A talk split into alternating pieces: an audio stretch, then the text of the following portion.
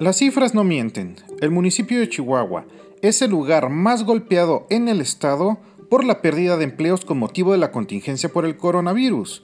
Y la mala noticia es que esto continuará.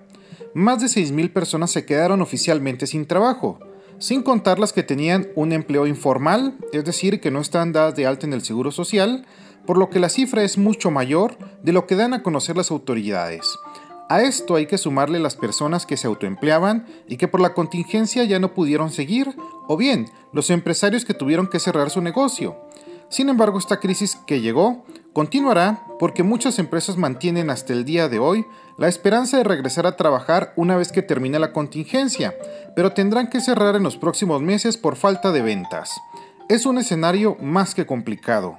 De ahí que los gobiernos deban de sumar esfuerzos para enfrentar el grave problema económico que se viene, que se traducirá en muchos efectos, incluido el hambre. Esto será un tema obligado entre los aspirantes a la gubernatura el año que entra. Mientras, yo lo leo y escucho a través de mis redes sociales. Me encuentro en Facebook o Instagram como Bernardo Fierro. Gracias por su atención.